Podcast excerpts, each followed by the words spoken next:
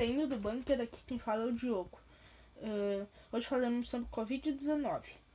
Covid, a palavra co é de coronavírus, a doença. Vid é de vírus. 19 é o ano que foi lançado esse vírus, o ano que foi originado o vírus. O que é coronavírus? Coronavírus não é mais nem, é mais nem menos que uma doença, isso todo mundo sabe. Quais são os sintomas? Os sintomas de coronavírus são tosse seca, uh, febre e cansaço. Como é transmitido? Pelo corpo. Uma pessoa, se não, a pessoa não estiver de máscara, desrespeitando as regras, e ela estiver com Covid, ela tosse na outra pessoa, essa outra pessoa, ela.